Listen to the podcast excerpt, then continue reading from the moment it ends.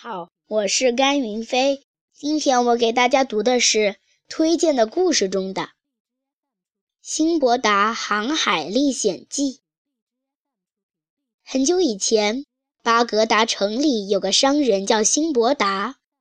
年轻时，辛伯达从父亲那里继承了一大笔遗产，他以为这些家产够他用一辈子了，所以每天大吃大喝。花起钱来大手大脚，一点儿都不节约。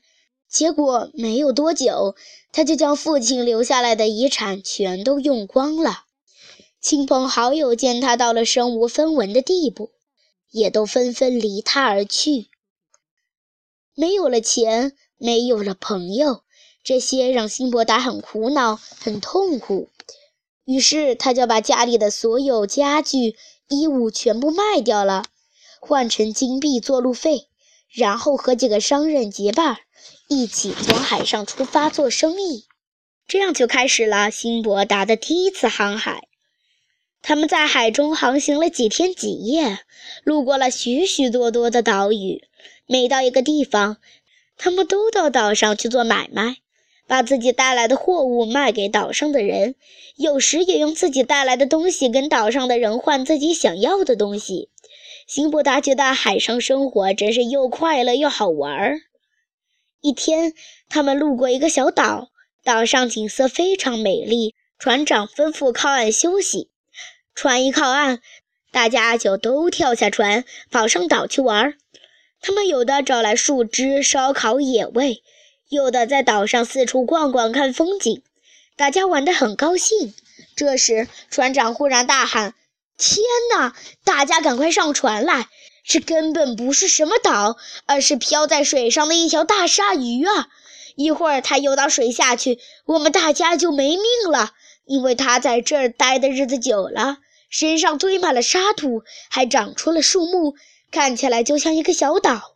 一船的人在它背上走来走去，还生火烤肉。他感到热气已经动起来了。大家听了船长的话。都争先恐后的扔掉东西，急急忙忙奔上船去。可是那条大鲨鱼已经摇动起来，接着迅速沉了下去。没来得及登船的人都淹没在海里了，只有少数几个人逃脱了劫难。辛伯达也随着那个小岛慢慢沉到了海里。幸好辛伯达在水里抓到了一块大木板，他赶紧爬到木板上面，总算没有被海浪打到水里去。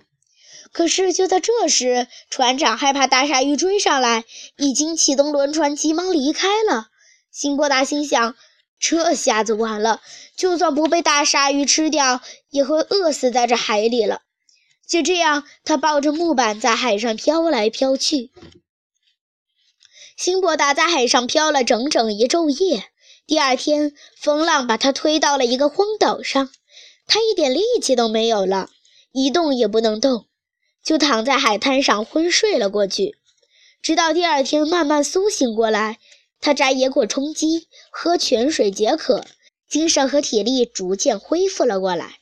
一天，他在岸边边走边琢磨怎么离开这里，发现远处隐约出现了人影，便迎上去。那些人一见辛伯达，立刻围了过来，问道：“你是谁？从哪里来？”辛伯达把自己在海上的遭遇告诉了他们，他们听了都很同情辛伯达，就带辛伯达去拜见了他们的国王。国王听了辛伯达的故事，觉得他很勇敢，于是就把他留了下来，还让他做起了管理港口的工作，专门负责登记从这里经过的船只。虽然辛伯达在这里生活得很好，但是他还是很想念家乡。每次有船只靠岸，辛伯达就要去打听，看看是不是从自己家乡来的船只，这样就可以搭船顺路回家乡了。有一天，一只大船来到这里，靠岸后，船长叫水手搬出货物，让辛伯达登记。登记完后，辛伯达随口问：“船上还有其他货物吗？”船长回答说：“还有一批货物。”不过，它的主人辛伯达已经不幸在海上遇难了。我们正打算卖掉这些货物，把钱带回给他的家里人呢。辛伯达一听，又惊喜又意外。他仔细端详了船长，立刻就认出那是他当时遇难的那条船的船长。辛伯达这时失声大喊起来：“船长，我就是辛伯达！”船长这一听，有点怀疑地说：“你没遇难吗？怎么，这是真的吗？”辛伯达看看船长，有所不信，于是就讲起了当时是怎么遇难，自己又是怎么逃脱的。船长听了后，立刻让水手把船舱里的货物归还给了辛伯达。辛伯达卖掉了货物，赚了一大笔钱，又收购了当地的一些特产，装到了船上。国王得知了这一切后，明白辛伯达没有骗他，于是更加尊重辛伯达了，并同意辛伯达乘船回到自己的家乡。这样，辛伯达回到了家乡，他卖掉了带回来的东西，又赚了很多钱。这时，他拥有的财产比他父亲留下来的还要多。他喜欢上了海上航行历险的生活。没过多久，他又准备好了货物，来到海边，与商人和旅客们一同出发了。这一次，他们出海一路上都很顺利。辛伯达把自己准备的货物都卖掉了，还买了不少当地的东西呢。有一天，他们的船经过一座非常美丽的热带小岛，岛上的景色美极了。绿色的草地，数不尽的珍奇异果，五颜六色的花儿，鸟儿在树林里歌唱，还有清澈见底的小溪缓缓地流淌。只是岛上不见一个人影。船靠岸后，大家前呼后拥地上岸，到了岸上观光。辛伯达正好带着吃的东西，他就独自在小溪边一边吃一边看风景。此时正是凉风习习。天气清爽，周围一点声音都没有。他不知不觉地睡着了。等辛伯达一觉醒来，天都已经黑了，周围清幽寂静，不见一个人影。辛伯达想，他们不会把我一个人扔在岛上了吧？他赶紧跑到海边，想看看大家是否还在岛上。可是岛上除了辛伯达自己，根本就没有其他人。这时他才明白。船已经开走了。原来粗心的船长没有清点人数，就开了船离开了这个小岛。不幸的辛伯达被孤零零地留在了这个荒岛上。辛伯达在小岛上转了几圈，没有找到吃的东西，他只好跑到溪边喝了几口溪水。天越来越黑了，辛伯达有点害怕，就爬到树上睡着了。第二天早上醒来。他就在树上向远处眺望，想看看有没有船只经过这里，好搭船离开这里。突然，他发现远方有一个大大的、圆圆的白色的建筑物。他心想，那应该是一个宫殿吧。于是爬下树，兴奋地向那白色的东西跑去。跑了很久，他才到了那里。可这个白色的建筑物没有门窗，也没有墙壁。正当辛伯达费尽心思的想怎么才能进入这座建筑物时，突然间大地一片昏暗。他抬起头，发现一只身躯庞大的大鸟正在天空盘旋。原来是它巨大的身躯遮住了阳光，大地才昏暗的。辛伯达突然想起有个旅行家给他讲过的故事，据说在一些海岛上生长着一种特别大的雾鹫。人们叫它神鹰，看来这只大鸟就是神鹰了。神鹰从辛伯达的头顶飞过，它拍拍翅膀，辛伯达就觉得好像刮起了大风，他连站都站不稳了，一下子坐到了地上。神鹰越飞越慢，越飞越低，最后竟落在了白色建筑物的上方，然后收起翅膀，浮在上面。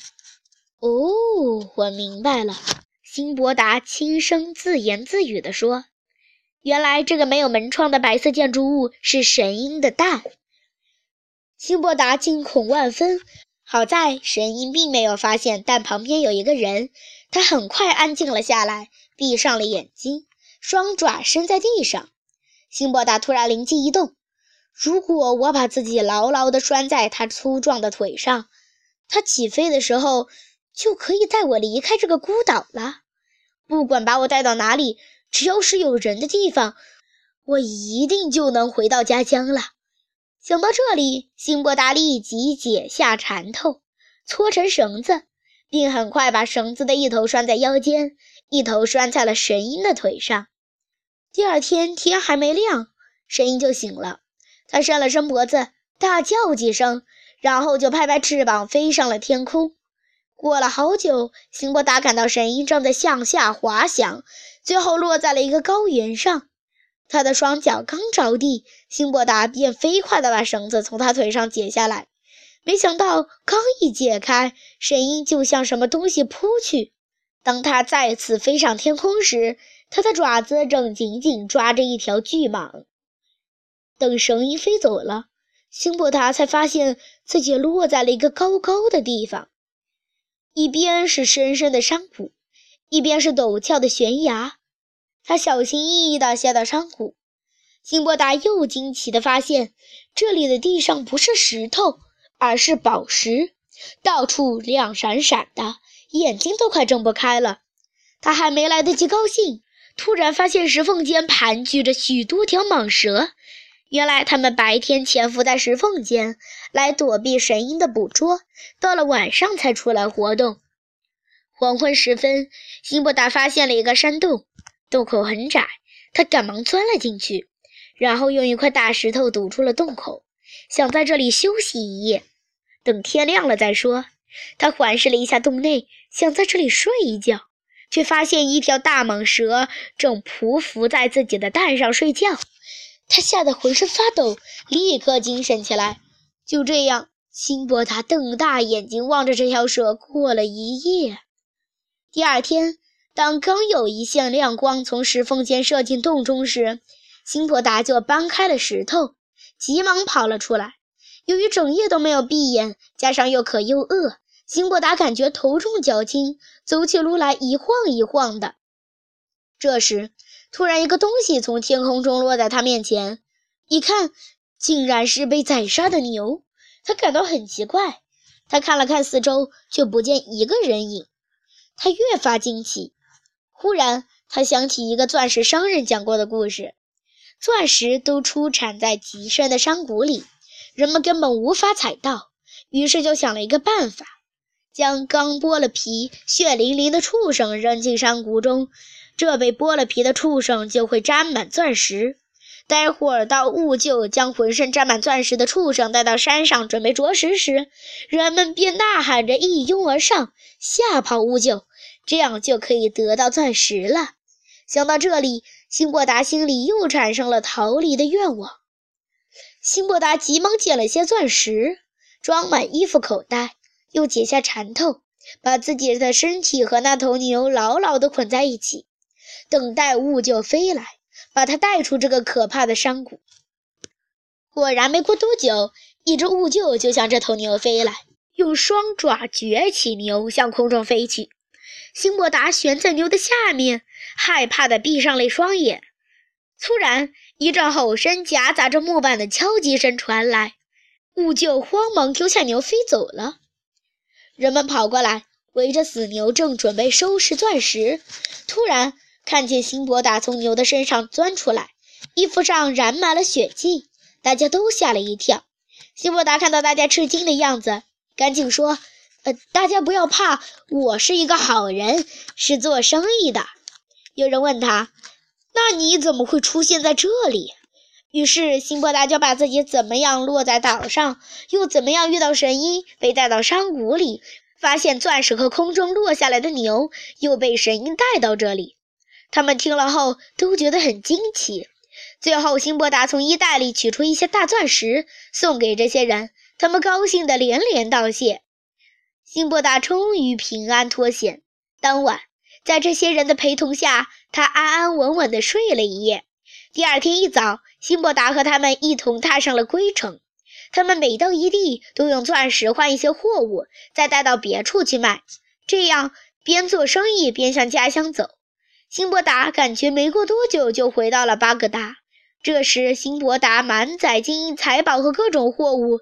这次出海的航行比第一次的收获更大了。有了这两次航海的经历，出海的航行深深吸引了辛伯达。从此以后，辛伯达又先后五次出海航行。他一生共出海航行了七次，每次都很惊险。辛伯达靠自己的勇敢与智慧战胜了种种困难，最终成为了一个很富有的商人。